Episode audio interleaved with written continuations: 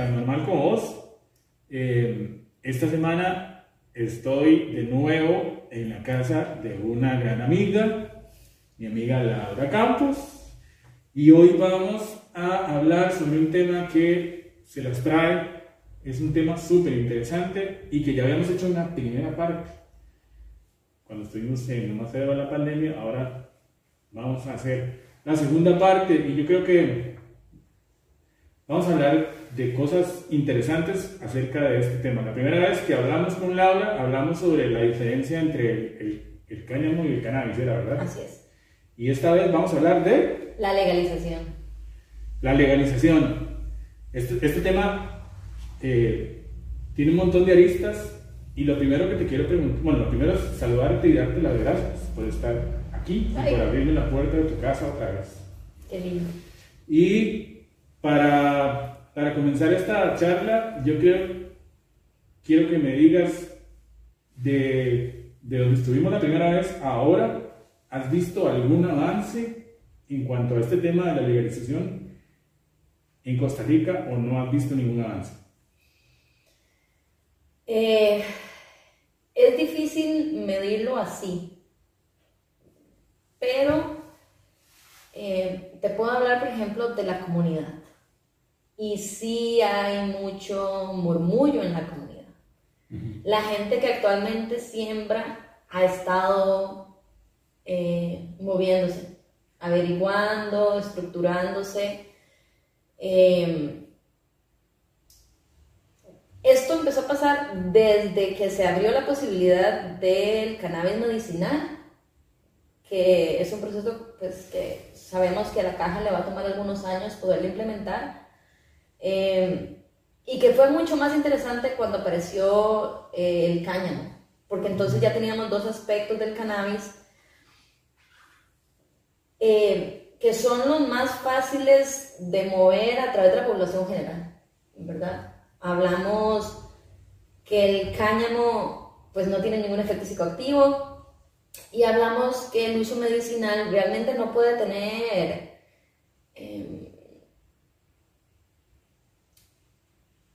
contrapartes eh, en contra ya una vez se ha instalado por el servicio de salud uno no está obligado a tomar ninguna medicina, simplemente va a ser, un, va a ser una opción que vamos a tener todos. Eh, y entonces esto ha generado como mucha, como mucho rumor, pero obviamente todo por debajo, todo por debajo. Em, creo que me gustaría empezar por desmentir lo de la legalización desde el principio, desde la raíz. Entonces, em, la, prohibición del cannabis em, no tiene ni 300 años, ¿verdad? Esto se empezó a conversar en el 1900. En el 1916 ya em, estaban empezando a haber eh, problemas sociales y para el 37 fue donde finalmente se aplicó la prohibición en Estados Unidos.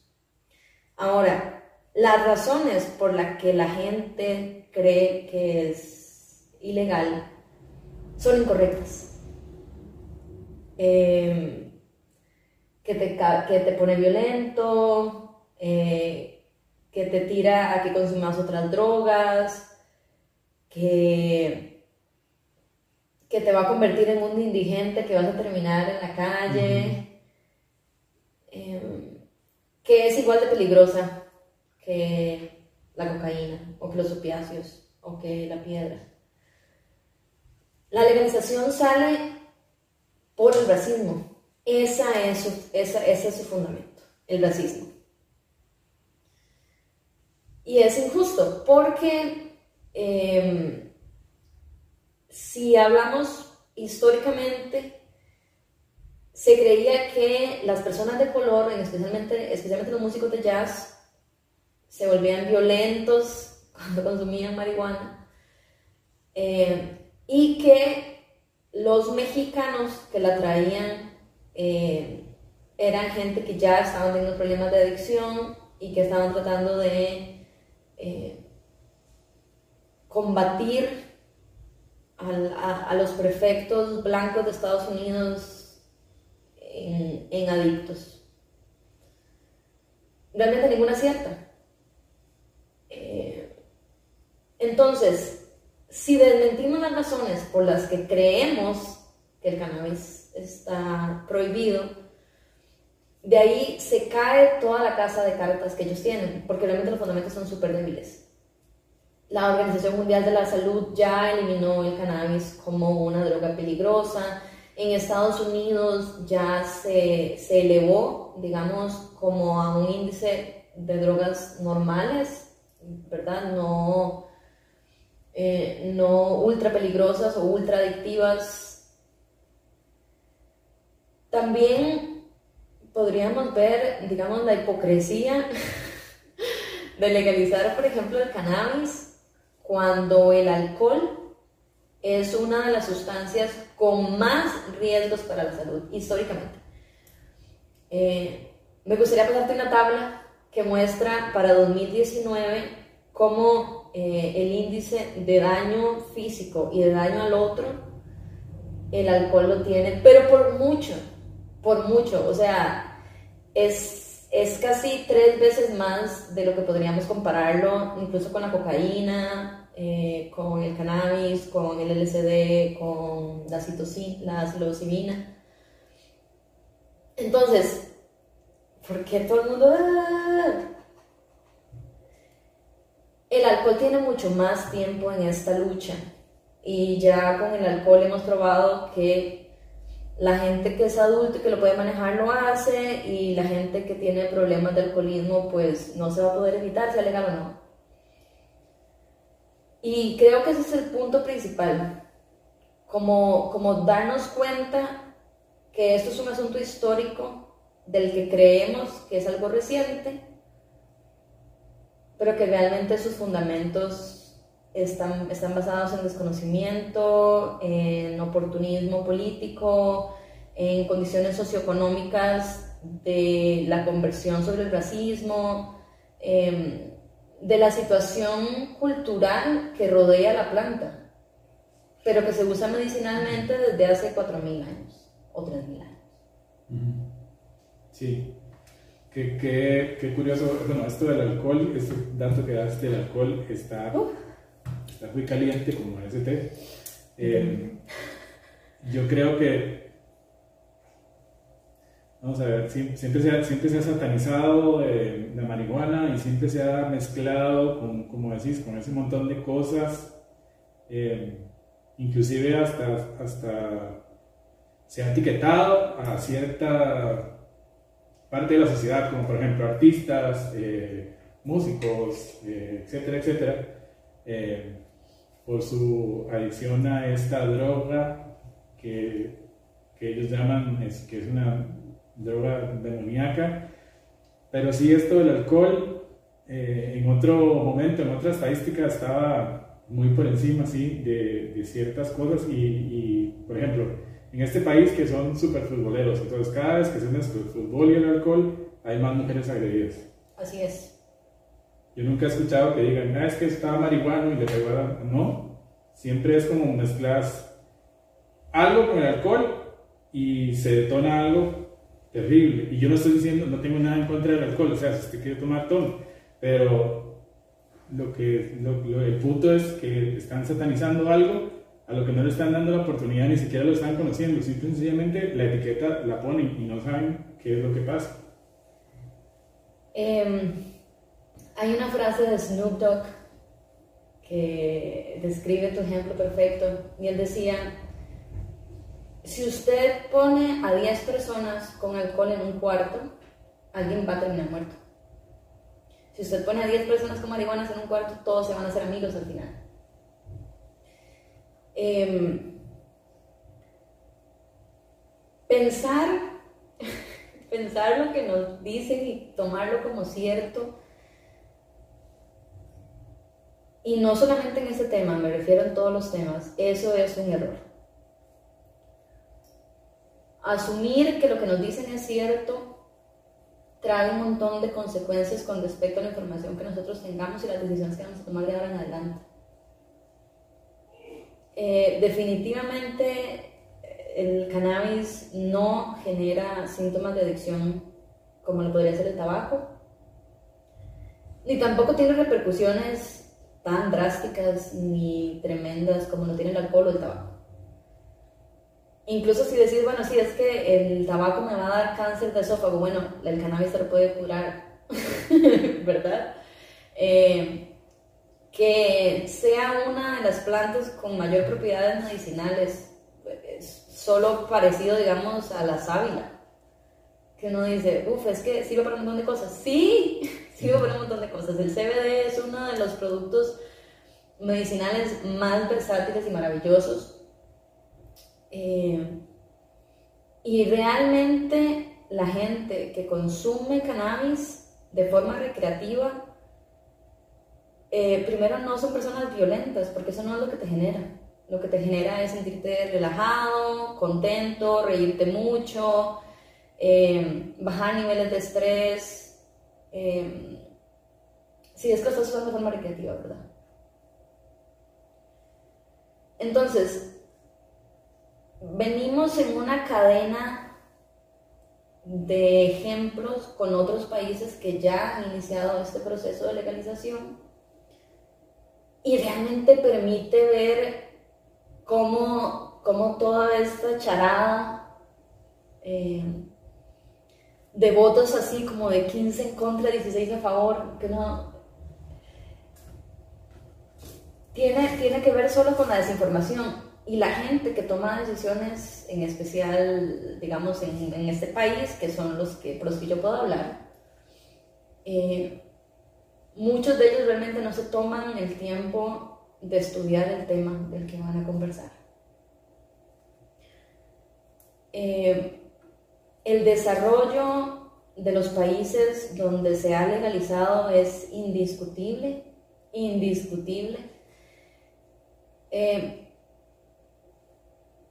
y un punto muy importante es, es realmente darnos cuenta que la alternativa a la legalización, que es la guerra contra el narcotráfico, eh, no se soluciona con la prohibición.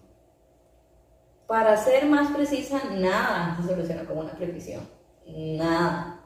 La gente, entre usted más le quite algo, más ganas va a tener. No, no hay nada que hacer. No hay nada que hacer. Entonces,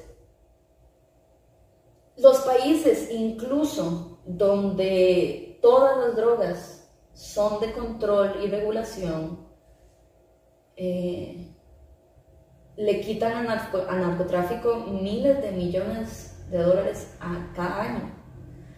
Estamos hablando, por ejemplo, eh, Uruguay, que tengo datos como de 22 billones de dólares quitados de narcotráfico en 2019. Em, ya Estados Unidos lleva 18 estados donde es legal recreacional.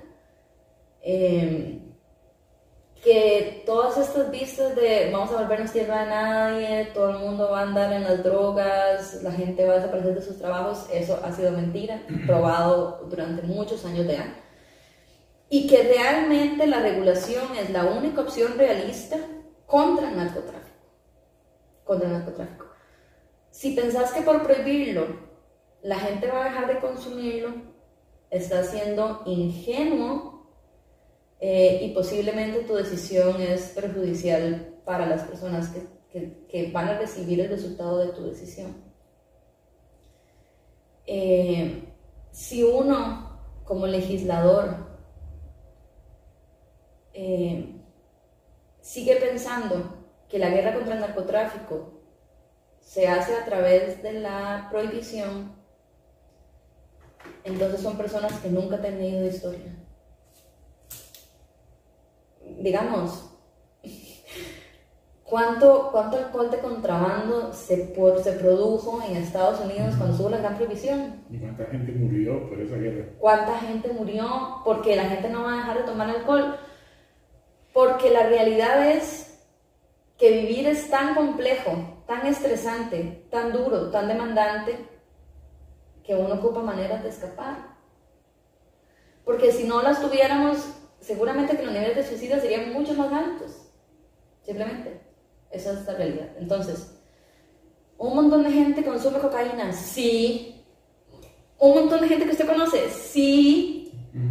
¿Cuánta gente consume eh, cannabis? Casi toda. Casi todo el mundo que se conoce ha consumido, ha probado o lo hace regularmente. ¿Cuánta gente consume alcohol? ¿Cuánta gente consume tabaco? Y es una cuestión de normalizarlo. Porque si yo estuviera viendo el alcohol de la misma manera que veo el cannabis, seguramente yo llegaría con un par de libros a mi casa y me mamá me. Y me las habría agarrado y me las habría tirado al basurero. Y es que no es falta de datos, es, es una cosa cultural, es una cosa cultural. Y realmente no hay una cultura autoeducativa, ¿verdad? La gente cree que sale del colegio, que sale de la universidad y que lo que aprendiste ahí es lo único que usted necesita y que por ende cualquier otro tema ya usted tiene que saberlo.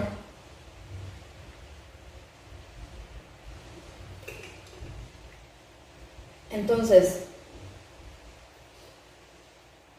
el primer problema es la mala información.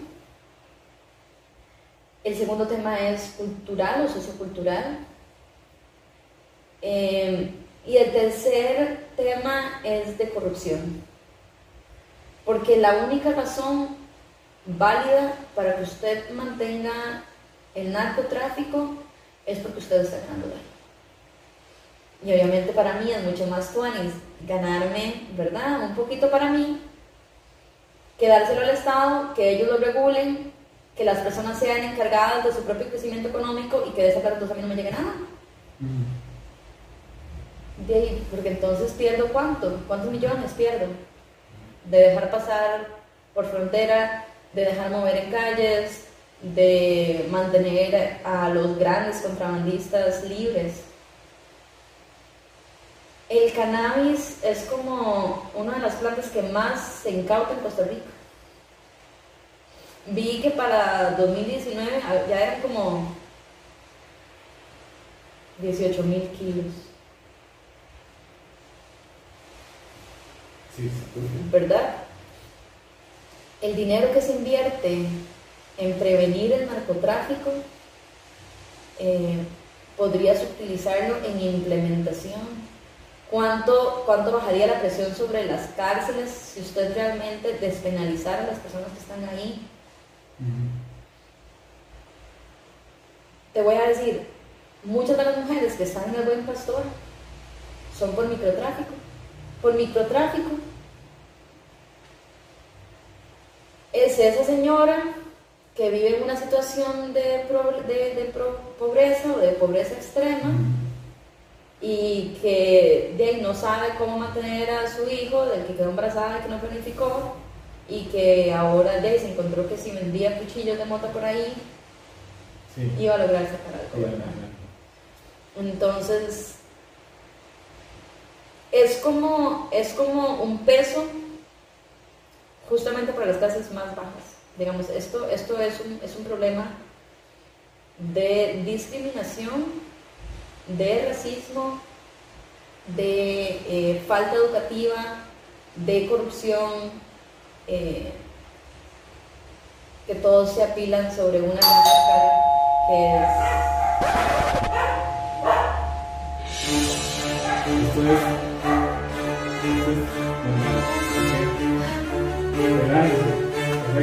Sí, Mi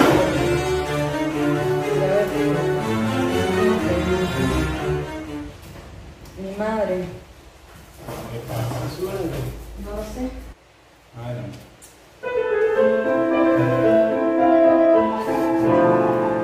Bueno, ya solicitamos el problema del timbre y todo pasó, ya eh, estábamos en,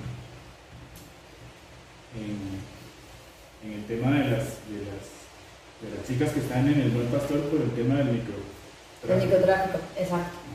Entonces, la despenalización permitiría eh, liberar el sistema carcelario, ¿verdad? Reducir o quitar o sacar a muchísima gente que fue que tiene convicciones eh, ¿cómo se dice? no sí convicted bueno que tiene acusaciones por por marihuana eh, abriría abriría eh, no sé 250 mil plazas de empleo realistas ¿verdad? No 250 mil plazas de empleos técnicos, no 250 mil plazas de empleos bilingües. De campaña política. De campaña política. De voy, a, voy, voy a inventarme de la manga un millón de empleos. No, no, no, no. La cadena de producción del cannabis tiene desde la parte eh, de agricultura, eh, de empleos no calificados y calificados.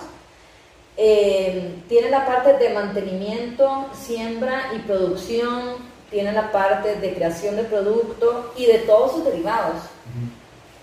Porque además el mercado no solamente te habla de venderte flor o de venderte, digamos, derivados estructuralmente del producto.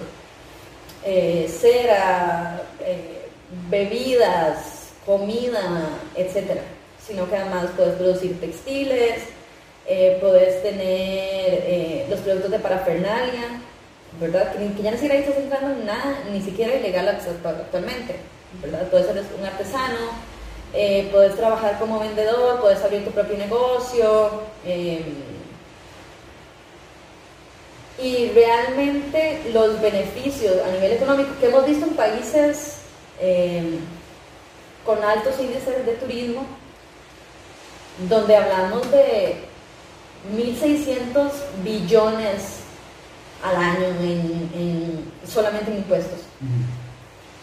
La ley que estiró el PAC sobre legalización habla de un impuesto de 30%. Y eso es, eh, digamos,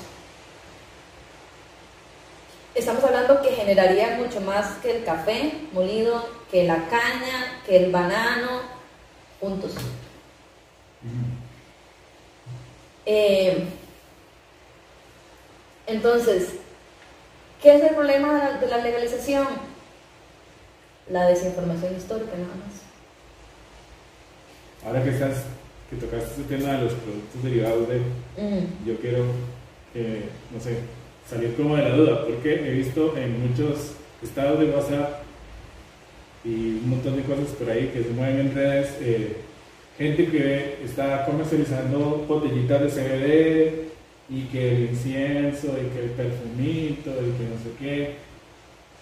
Y por otro lado hay otro montón de gente que dice que los que comen marihuana se van a ir al infierno. Entonces no entiendo por qué no se informan acerca de esos productos.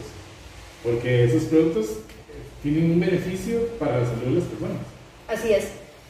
El asunto con el CBD y la razón por la que ahora está siendo comercializado eh, abiertamente es porque el CBD no tiene efectos psicoactivos. Nunca te va a pegar, nunca te vas a sentir pigiado o high. Em, el CBD es el elemento que convierte al cannabis en una planta medicinal. Entonces, desde la aprobación del cannabis como uso medicinal, eh, deriva y que es como recurso natural en, en, el CBD primero.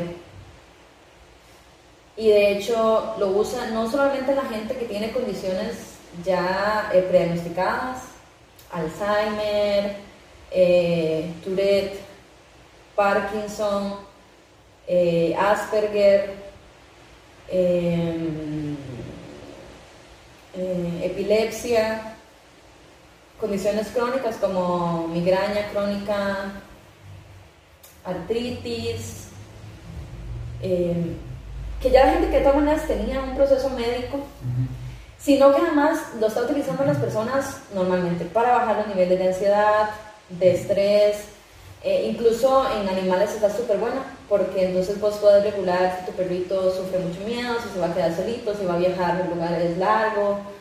Em, yo lo uso, digamos, para controlar en ellos la caída del pelo, la ansiedad. Entonces, el CBD moverlo es fácil, porque realmente sería lo mismo que si te estuvieras tomando unas gotas en macrobiótica. Eh, lo que está satanizado es que vos querás vigiarte. Porque históricamente el, estar en estados alterados de conciencia viene con, una visión negativa dentro de la estructura eh, mental casi militar. Es decir, eh, si vos te drogás, entonces ya sos un nadie, posiblemente vas a terminar en la calle, eh, no estás lidiando bien con tu vida, seguramente sos un fracasado. Cuando en realidad la gente se droga todo el tiempo. con drogas, con drogas legales. Exacto, y la gente que usted menos piensa es la gente que más fuma, así que... Oh. Y es que además puedes drogarte no solamente eh, con las drogas enlistadas, ¿verdad? La que ya hablamos, sino puedes drogarte con, em, con fármacos, ¿verdad? La farmacodependencia es un problema serio que además nadie conversa. La gente tiene acceso a opiáceos eh, que, que te digo, los opiáceos sí es una cosa de tener cuidado sí genera dependencias muy fuertes físicamente. Eh, el síndrome de abstinencia es terrible, te puede durar dos, tres días incluso. Eh, lo que pasa es que la mirada va a estar en lo que la gente quiera que tengas la mirada. Y como los fármacos, bueno, como, como, como los fármacos generan tanto dinero, tanto dinero y están reguladas médicamente y ya vienen de, ¿verdad? con sellos de control de calidad, etc. Entonces vos no deberías preocuparte si te vas a matar 10, no sé, eh, eh, no, no, sé, cosas para el dolor. Yo es que casi no consumo eso, entonces no, no les conozco mucho, pero, por ejemplo, el problema es muy severo en Estados Unidos en, Estados Unidos la gente tiene acceso a todos los medicamentos, a todos los medicamentos. Cuando usted cumple 50, ya que si usted va al médico, usted le dice, más es que me siento mal, y te dan lo que vos quieras, te dan lo que vos quieras. Ya, cumplió 50, tome su caja de... Exacto, caja de premio. Ah. Eh, y lo que sucede para Latinoamérica es que Latinoamérica está permeado por el racismo todavía. Eh, tal vez ya no sea una droga de los negros o de los mexicanos, sino que es una droga de los pobres. Y cochinada, ¿verdad? Que asco los pobres. Entonces, cuando vos lo discriminás y decís todas estas cosas que está haciendo la gente porque ellos no tienen acceso a mis medicamentos elegantes, porque yo les voy a permitir que realmente ellos generen plata de esto, eh, que puedan consumirlo libremente. y si la preocupación principal es la salud pública, porque eso es lo que dicen, ¿verdad? Como la razón principal es que estamos protegiendo a la población, la salud pública. Yo digo, no es cierto. Porque si eso fuera cierto, estarías educando en vez de prohibir. ¿Cómo haces con el alcohol? Ya todo el mundo sabe cómo tomar.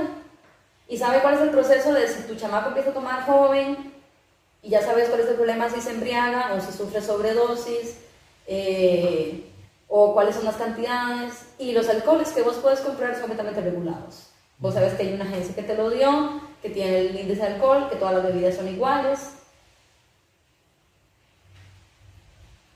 A mí, digamos, me preocupa, por ejemplo, la gente jovencilla, porque somos todos unos idiotas, a uno le ofrecen a fumar uno primero no sabe qué está fumando, segundo no sabe cuánto es la cantidad, tercero no sabe los efectos secundarios. Y eso pasa con el alcohol, con el tabaco, con el cannabis, con el, el perico, con lo que quieras. Eso pasa con todo. Y el problema, la desinformación, no es la droga así. No es la droga así. De hecho, ya se sabe que hay muchos factores, primero eh, genéticos y luego eh, mentales, que, que, que, forman parte de tener una personalidad adictiva. Y que vos vas a tener adicciones, eh, sea con drogas o no. Posiblemente tú estás adicto al juego o a los videojuegos o al sexo o a lo que quieras. A la gente les adicta muchas cosas. América Latina sigue teniendo estas, permeaciones de tercer mundo. Tiene, tiene todavía índices muy altos de pobreza o de pobreza extrema. Eh, la división entre la primer, entre, entre, ser digamos de clase alta o de clase baja, solo se ha incrementado con los años. Eh, y para serte honesto, la gente que está tomando la decisión no tiene suficiente información para tomar esa decisión, no la tiene. La gente emite juicios de cosas que no sabe eh, y toma decisiones sobre, sobre números que no tiene. Tampoco la gente se cuestiona nada. Y entonces, de ahí. Yo me leí el, el, el, programa del PAC, ¿verdad? La ley. Me la leí y al principio tiene una gran explicación. Tiene una gran explicación. Habla de los índices en América Latina, de cómo en otros países se ha visto el desarrollo económico invertido en educación, en salud, en infraestructura habla de cómo realmente no, no sube el índice de personas que consumen, sino más bien disminuye el, el, nivel de gente que sufre o muere o, o se intoxica por esto. Eh, mejora la calidad del producto que hay en la calle, le quitas la plata al narcotráfico. Pero ¿qué pasa? Estoy segura, estoy segura que la señora esta, que que es, es, diputada porque le tocó la suerte de estar en un partido que no tenía nadie y ella solo llegó y estaba voluntaria y ahora tiene que tomar una decisión. Estoy segura que esa persona no se leyó esa introducción. A esa señora le tiraron la ley, abre, abre la votación y ella dice, no, es que la marihuana es mala. ¿Cómo vamos a legalizarla? Exacto. Y yo lo que se viene la pregunta, ahora que tocas el tema del narcotráfico en América Latina. Eh, en algunos países, el, el combatir el narcotráfico se ha hecho hasta con dinero del propio narcotráfico. Porque hay países donde todavía eh, el narco es el que maneja ciudades, pueblos, etcétera, etcétera. Y, y aquí es donde me nace la pregunta, o sea, ¿realmente se combate el narcotráfico en América Latina así como, como lo ponen en las noticias? Porque yo no sé hasta qué punto, ya dado ese dato de que el narcotráfico todavía está metido ahí, inclusive hasta se ve en, en Hollywood, por ejemplo, y siempre ponen como un ejemplo, eh, una iglesia en un pueblo, el padre que necesita y aparece una pick-up con un montón de guerrilleros ahí. De sombrerudos armados y tiran un maletín y ya, y le damos gracias al Señor porque nos trajo la plata. ¿Realmente se combate el narcotráfico en América Latina o esto es una cortina de humo? Esa, esa es una pregunta complicada porque aunque hay, aunque hay regulación por país, el narcotráfico no pertenece a un solo país. Digamos, Colombia no solo lo distribuye a Colombia, Colombia distribuye a toda América y a muchos países de Europa. Eh, México distribuye a muchos países. Argentina, Costa Rica.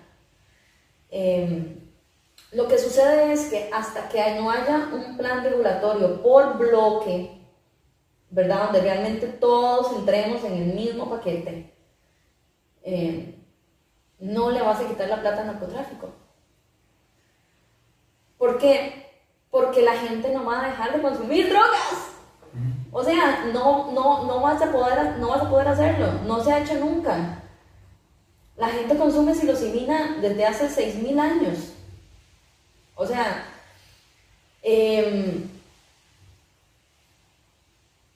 entonces, la guerra contra el narcotráfico realmente nunca ha sido una guerra, sino que ha sido una negociación. Eh, los países donde está regulado se convierte como en un vacío de, eh, de tránsito o tráfico de drogas.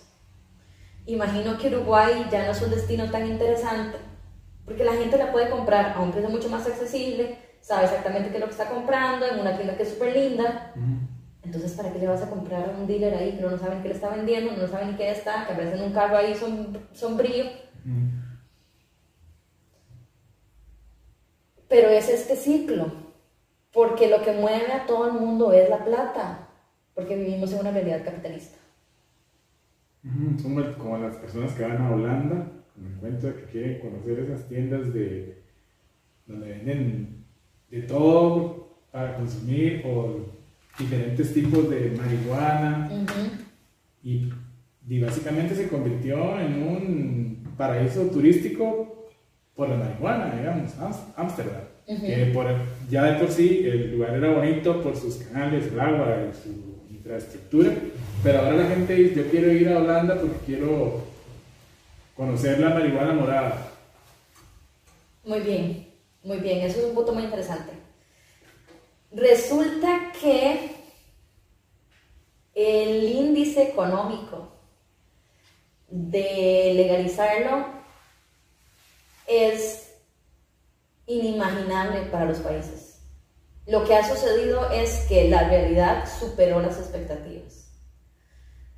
¿Qué pasa? Que muchos de esos países que la legalizaron no tenían una infraestructura de turismo como la tenemos nosotros, que somos un país dedicado al turismo. Entonces, si le sumas que además la gente que ya fuma van a venir específicamente aquí porque prefieren venir aquí que venir a algunos otros países sin legalizar, voy a decir, ¿puedo ir a este o puedo ir a este? ¿Qué es lo que pasa en los Estados, verdad? En Estados Unidos. Yo prefiero ir a Colorado que ir a Texas. Yo prefiero ir a New York que ir a Cincinnati. ¿Por qué? Porque en New York yo puedo fumarme un purito donde yo quiera. Y estoy tranquilo. Y yo solo llego y digo, tome mi dinero. La gente ni cuestiona. Es más, con el impuesto del 30% al cannabis, aún así todos estaríamos pagando menos por un producto de mejor calidad. Y en una crisis donde tuvimos los, los aeropuertos cerrados por casi año y medio, o donde el viaje, digamos, turístico se ha reducido todo al 80%, 50%, ¿sabes qué es lo que pienso? Que si en Costa Rica se legalizara ya en un año ya nosotros no, ya, ya habríamos pagado la deuda, no estaríamos pagando fucking IVA. Porque ya todos los extranjeros habían venido a darnos su dinero, felices. Porque entonces ya no habrían chamaquillos ahí, viendo a ver cómo se mueven, eh, eh, eh, escondiendo sus plantaciones, siendo requisados, estando en, la cárcel seis meses, un año, ocho años, solo porque tenían unas plantas ahí en su choza. Sino que ese, mismo chamaquillo puede abrir una tienda, puede abrir una línea de productos, puede realmente empezar a ganar dinero legal sin estar preocupado, puede seguramente contratar a su hermano y a su hermana para que le, le, ayuden a atender la, la tienda, eh, puede llamar a su comunidad y que todos tengan productos, ¿verdad? Derivados o lo que sea, tazas, camisas, whatever. Todos se lo ponen en su tienda y que, que de repente allá en tu ruca desde la abuela haya, haya un crecimiento económico local local. Esta, esta, esta ley del PAC dice que las licencias de aprobarse estarían siendo otorgadas a pequeñas y medianas empresas, o sea, micropymes y pymes. Y entonces yo digo, Mae. Esa es la idea. Tengo, datos de crecimiento donde en un año se hicieron 22 millones de dólares en una región, donde se hicieron 165 millones en una región, donde realmente pudimos ver un aumento de 360 mil empleos. Eh, y nosotros, es que, es que me cae mal porque nosotros tenemos todo puesto para que realmente esa legalización sea el impulso que tenemos, porque muchas de las otras actividades económicas ya están desgastadas. La pesca de arrastre, la minería, digamos, eso ya, ya sabemos como cultura que no nos interesa, que eso no es lo que queremos llegar. El turismo, el turismo es lo que, lo que nos impulsa. Y que de hecho ha probado ser una, una, eh, un nicho económico eh, que mucho, mucho más ganancias que lo que siempre fue la ganadería o el café o el banano. Que nos convertiría líderes en la región, porque además seríamos el cuarto ya país de América Latina en poder hacerlo, que nos haría súper progresistas, innovadores, em, para que realmente pudiéramos ver esa plata, porque es que si es cierto ¿verdad? Si la regulación se usa como dice que está escrita en papelito. Eh, los usos son educativos, de salud e infraestructura. Esas son las tres cosas en que ellos dicen que se van a invertir. Y uno lo ve. Yo fui a Colorado y resulta que me llevaron a algo que se llama un rec center, que es un centro recreativo. Y era una cosa preciosa. Tenías piscina, eh, una, digamos, una piscina que es un río lento, una piscina de olas, una piscina de niños, una piscina caliente, tenía tus canchas de básquet, una pista de correr arriba, gimnasia, no sé qué, salones para baile, ballet, no sé qué. Pagados con esa plata. Pagados con esa plata. Mis sobrinos que están allá, yo soy de Colorado, dice que usted lo puede ver en las escuelas. Ahora ellos tienen todos los laboratorios full equipados, tienen todas las clases de arte, eh, tienen todos los equipos deportivos, las instalaciones de la escuela todas mejoraron, los baños son preciosos. Eh, y realmente el índice de personas menores de edad que consumen ha sido mucho más controlado, porque ya realmente ellos saben qué es. Y abiertamente saben si sus papás consumen, y también pueden ver que realmente no es, no es tanto rollo. La gente que consume marihuana ni siquiera, ni siquiera va a, a, narcóticos anónimos o a nada, digamos. Había un chiste en una peli donde está en una de estas reuniones y entonces le dice, hola, yo soy Pablito y soy adicto a la marihuana. Y un maestro vuelve y le dice, ¿usted no puede ser adicto a la marihuana? Y le dice, claro que sí, le dice, ¿usted ha mamado picha por marihuana? Porque yo he mamado picha por perico, ¿verdad? Yo he mamado picha por metanfetamina. ¿Usted ha mamado picha? El madre, no. Entonces usted no es adicto, usted no tiene un problema. Digamos, eh, es como ganar, ganar y como que no hacernos perder, perder. Y, y es como risible, es como risible que no sea legal todavía. Sí, eh, eh, las personas, alguna persona del gobierno que esté viendo esto, por otro veo, porque no sé. ¡Ay, véanlo, por favor, véanlo! Que sepa que Costa Rica se ha puesto como eh, destino turístico, médico porque viene mucha gente a operarse y se queda aquí en el país y tiene sus tratamientos y lo que sea. Podría verlo también desde este otro punto de vista que, que podría ser como una... Dicen que es la Suiza centroamericana, pero podría ser la Holanda centroamericana.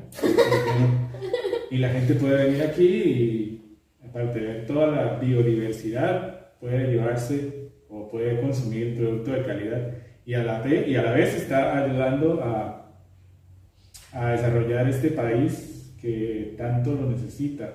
Y ahora que estabas hablando de que, de que tenías como números por ahí, Sí. eh,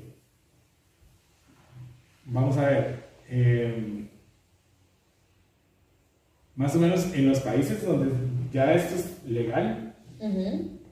eh, ¿cuán- ¿cuánto dinero se, se recauda por, por impuestos y demás? ¿Y, ¿Y en qué se invierte ese dinero? Muy bien, muy bien. Em, ya te digo. Tengo los datos, por ejemplo, de Colombia, que es muy interesante. Colombia, Colombia es, es interesante a nivel regional porque ellos son los líderes de la coca, ¿verdad? Entonces, de ahí que su mercado de drogas general eh, sea, sea muy controversial, ¿verdad? Colombia tiene ya como esa presión de además, donde el narcotráfico controla militarmente mucha parte de Colombia. Eh,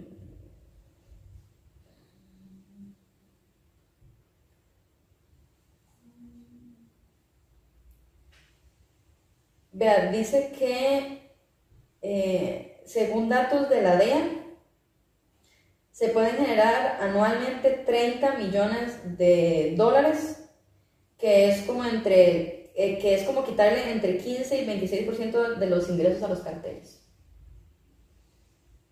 O sea, imagínate. Y eso solo es del cannabis.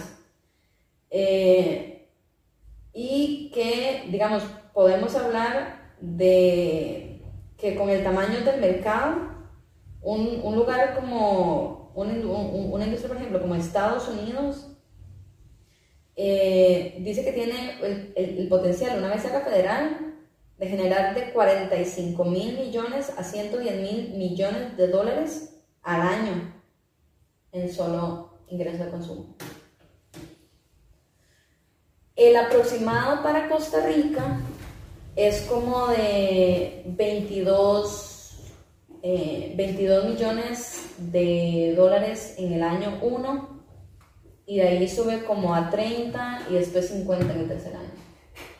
50 millones millones de dólares. de dólares. Pero eso, digamos, me parecen datos conservadores a mí. Me parecen datos conservadores porque eh, muchos países de la región andan por los billones. Por los billones. Eh, y si ya nosotros somos un modelo a nivel latinoamericano con respecto a desarrollo, con respecto a educación, eh, infraestructura, pues nos quedamos ahí pegados hace 40 años, pero que también podríamos renovarnos. Eh, sin que nos toque a nosotros estar pagando un impuesto por cada microcosa que hacemos. ¿Por qué nos tienen que cobrar los impuestos a nosotros en vez de cobrárselo a la gente que va a venir con un montón de plata a dejárselo aquí? A pagar por algo que lo hace contento.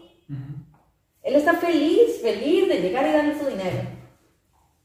Cuando yo estuve en Colorado, yo estaba feliz de ir a los dispensaries. Y uno llega y las cenas son preciosas y realmente te dice, mira, es que yo lo que tengo son problemas para dormir. Es que yo lo que tengo son problemas de estrés. Es que a mí lo que me gusta es que me mantenga activa porque es para bretear. A mí lo que me gusta es que me ayude a descansar. La gente te dice, mira, tengo esto, tengo esto, tengo esto, te sabores, es el porcentaje. Eh, lo, lo normal es que en un puff te puede dar esto, en segundo puff esto. Tenés toda la información, tenés toda la información. Todo es precioso, es súper seguro, realmente no puedes entrar si no sos menor de edad. Entonces ahí ya estás con- condicionando además eh, o controlando esta, esta fuga. Es como un gramaje, te venden gramos. Así es. Ok. Así es. Incluso, digamos, sé que hay eh, muchos productores en Estados Unidos que ellos ya incluso han sacado las medidas de qué es un puff. Porque de todos nos pegamos puff diferentes. Pero, por ejemplo, el tamaño de lo que decir una pastilla, yo sé que esos son 500 miligramos. Entonces, ¿cuánto es un puff? Y eso también ya está medido. Hemos llegado hasta ese punto. La industria del cannabis es de la de mayor crecimiento en los últimos 10 años. Y hablamos de tecnología completamente, ¿verdad?, de ciencia ficción. Los aparatos, los, los medios, las extracciones, las presentaciones. Eh, realmente creo que nos estamos perdiendo de ese crecimiento. Sí, es una lástima, es una lástima porque en este país, no sé, siempre se hacen las cosas de la peor manera, no de la mejor manera, y siempre tenemos como resultados eh, inmediatos. Pero yo creo que, como decías al principio, la falta de información es lo que está di, como enlodando todo este tema, porque eh, interesante eso que decís, de cómo se invierte el dinero en, en esa infraestructura. Ahora, eh, se dice que eh, se puede invertir en, en, educación, que tanto le hace falta a este país, a pesar de que rajamos de que nosotros tenemos la mejor educación de Centroamérica. Eh, creo que todavía le falta como un poquito más. de hecho, hay como números de la, en esta pandemia de las personas que no tenían eh, aparatos para conectarse a las famosas clases virtuales, quedaron debiendo no, el gobierno no, tuvo cómo eh, ayudar a las personas para que realmente sus hijos se conectaran. Entonces ahí la educación se dio como un retroceso. Hay muchos niños ahora en este momento, y lo, puedo decir con, porque lo he visto y he hablado con profesores, eh, que han tenido un retroceso y, y hay muchos niños que inclusive ahora... Ya no tienen acceso otra vez. Sí, y que ahora que, que, que les están haciendo regresar a las escuelas, no quieren regresar a las escuelas porque no tuvieron clases, porque no tenían eh, cómo. Entonces, eh, con esos 50 millones de dólares, que, podrían, que podría ser más.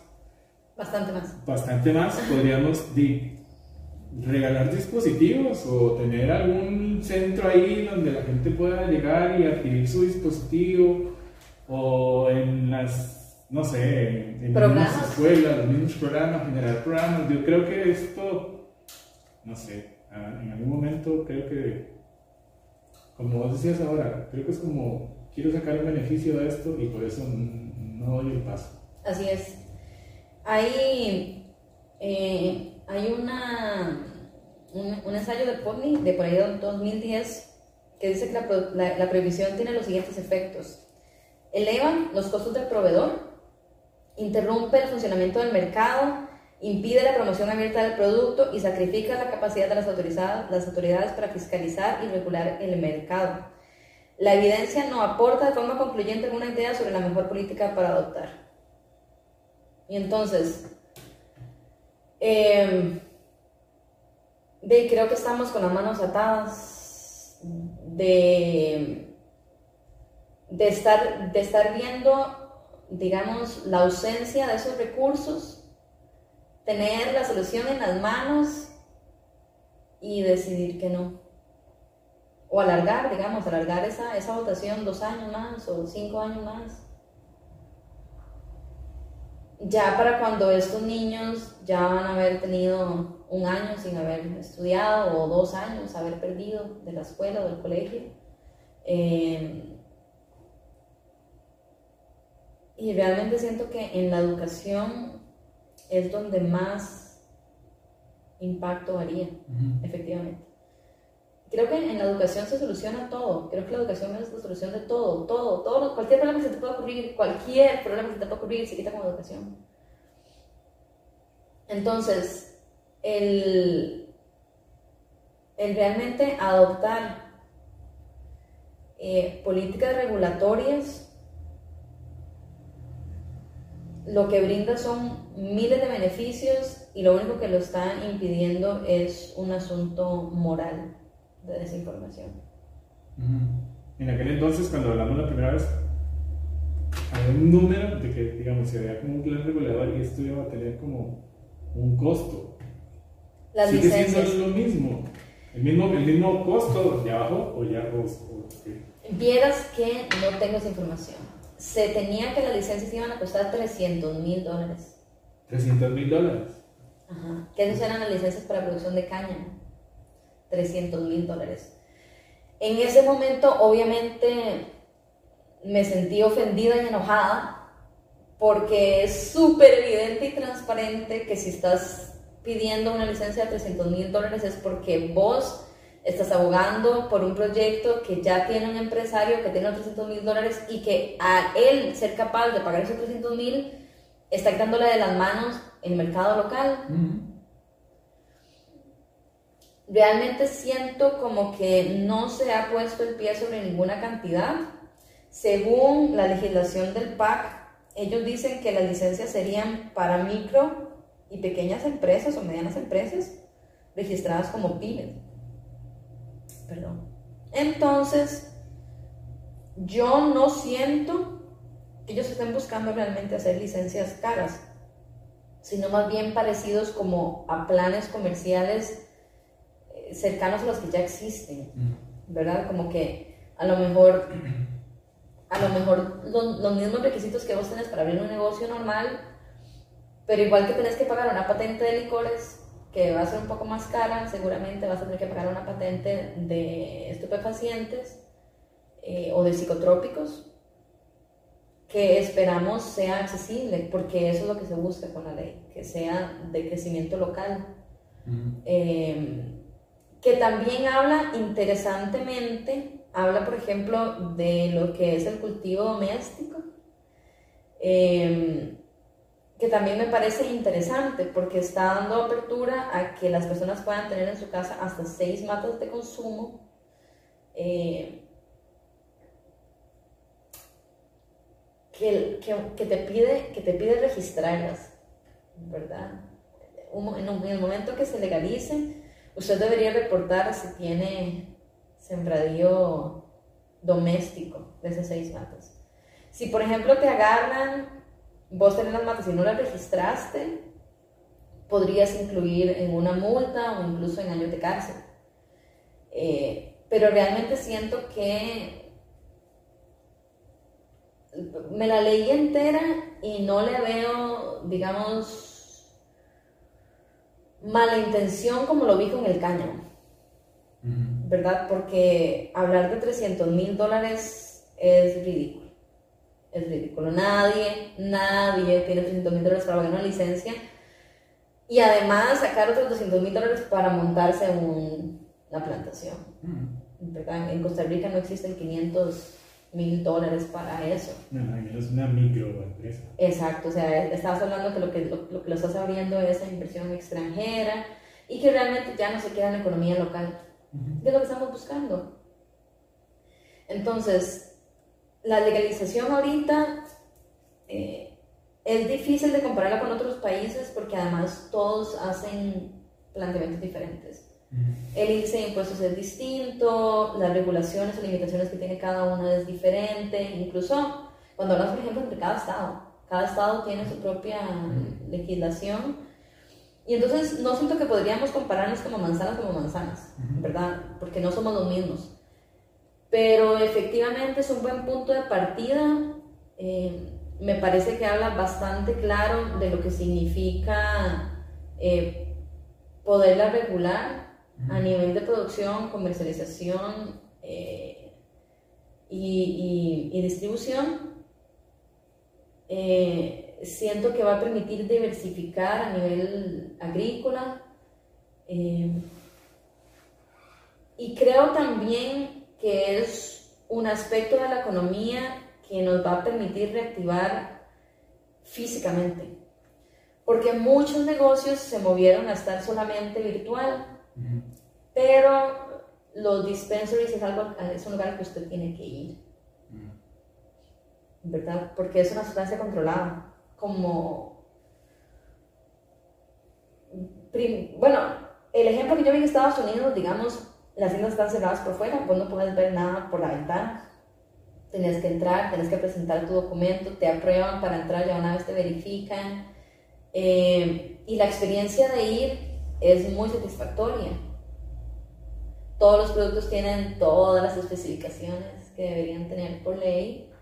Eh, y es muy diferente, es muy diferente. eh, a mí me parece personalmente que la legalización va por buen camino. Temo que hay muchas personas en esa asamblea que realmente no se dedican a leer sobre los temas que están votando, no se asesoran de personas que no están sobre el tema, eh, ni siquiera emiten eh, opiniones con fundamento de nada. Entonces me preocupa, por ejemplo, los cambios que vayan a querer hacer al planteamiento actual de la legislación. Eh, entonces, si bien es cierto, teóricamente no hay, no hay, digamos, como muchos puntos negativos a la hora de legalizar, hay muchos puntos negativos a la hora de no legalizar. Eh, Pero de ahí, ahorita estamos en manos del Señor.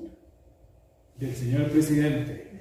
Así que como para ir aterrizando ya este, esta charla número dos, eh, que, bueno, ya dijiste que crees que la legalización va por buen camino. Esperemos que, que se dé, pero Laura tenía una, una página en, en, Facebook y está en Instagram y tiene una cosa que para mí es sensacional que se llama Academia Cannabis. Vos ya desde ahí, un mensaje para las personas que desconocen totalmente de este tema y que quisieran eh, aprender, digamos que no solo a fumar, sino que aprender del tema como tal y, y es, tener esa inducción para que vean que esto no es, eh, no se los va a llevar el diablo, ¿verdad? Porque digan marihuana en la calle o porque digan voy a seguir esta página. Eh, un mensaje para esas personas que yo sé que están totalmente desinformadas y que ni siquiera saben que existe Academia Cannabis. Bueno, Academia Cannabis es una página eh, que busca ser informativa. Eso es. Em, tocamos, tocamos temas desde el cannabis recreativo, el CBD, las formas de consumo, cantidades. Em, y también tenemos como mucho diálogo eh, con respecto a la legalización. Realmente hemos tenido ya algunos algunos ahí comentarios. Eh, estamos muy involucrados en lo que es la comunidad en Costa Rica y estamos trabajando como comunidad para garantizar que la información llegue a la mayor cantidad de personas. Siento que es una lucha de, de todas las personas que están involucradas con el cannabis de poder informar y compartir eh, sacando estos estereotipos que lo que han hecho es generar discriminación, aportar al racismo, eh, eh, dañar, digamos, a las personas ya de bajos recursos o que normalmente estarían en en, una, posición de poco privilegio, personas que están en la cárcel por culpa del cannabis. Eh, y creo que todos ellos están haciendo su soporte. Cada uno va con una persona a la vez tratando de decir, mira, ya, esta es la realidad del cannabis, esto es lo que realmente hace. Eh, es una planta para compartir, ¿verdad? Uno, uno casi no fuma solo, uno fuma cuando quiere fumar con las personas, cuando quiere compartir con ellos, cuando quiere conectarse de maneras distintas. Em, y me gustaría seguir compartiendo más información. Si quieren seguirme, así como está, Academia Cannabis, es un, es un icono, es un logo negro. Em, ¿Está en Instagram? ¿En, Facebook? Está en Instagram nada más. Está en Instagram nada más. Y de ahí, si tienen temas que les gustaría que conversáramos, que tal vez son preguntas que no respondimos aquí o lo que sea, eh, me pueden decir. Yo respondo siempre todos los mensajes eh, y estoy buscando cada rato temas nuevos de los que podemos conversar. Entonces, de ahí, ojalá de esto se genere conversación. Ojalá, digamos, tal vez la persona no hable conmigo, pero a lo mejor se pueda hablar con su mamá, con su hermano, con su primo, con su tía, con su amigo, con su novio. Eh, y que podamos ir combatiendo la desinformación una persona a la vez. Bien, de eso se trata. Personas que están, que nos ven en YouTube y que nos escuchan en Spotify, en Anchor, eh, en otros países, porque sabemos que son muchos países, ya perdí la cuenta. Em, aquí está, Academia Cannabis en Instagram. Ya saben, de cualquier parte del mundo las preguntas van a ser eh, resueltas aquí con mi amiga Laura. Y si quiere compartir algún tema con ella o Simple y sencillamente es informarse sobre algo que usted no sepa. Aquí está y se lo recomiendo totalmente. Yo entendí un montón de cosas cuando empecé a hablar de ese tema con mi amiga Laura y la verdad es que qué rico hablar otra vez una segunda parte sobre esto y esperemos que en algún momento se pueda dar una parte 3 cuando ya esto esté avanzado. Y que ojalá en el momento que ya estemos en ese puente de, de, de votar la legalización eh, ojalá la gente haya hecho su tarea. Hay documentales en Netflix buenísimos, clarísimos, con información realmente científica y académica. Eh, yo buscando en internet encontré por lo menos 10 artículos académicos hablando sobre la problemática América Latina, la legalización de otros países, eh, datos muy importantes, entonces realmente la información está ahí, es nada más de que uno agarre el aparatito que usa siempre para estar en redes sociales y más bien lo aplique como una computadora y tenga acceso a la información. Listo. Gracias Laura por una vez más estar aquí y por compartir todo este tema que es un mundo. Gracias a todos los que nos escuchan, a todos los que nos ven y nos esperamos, los esperamos en, la próxima, en el próximo episodio y también en la parte 3 de esto que se va a poner todavía mejor. Así que gracias y nos vemos.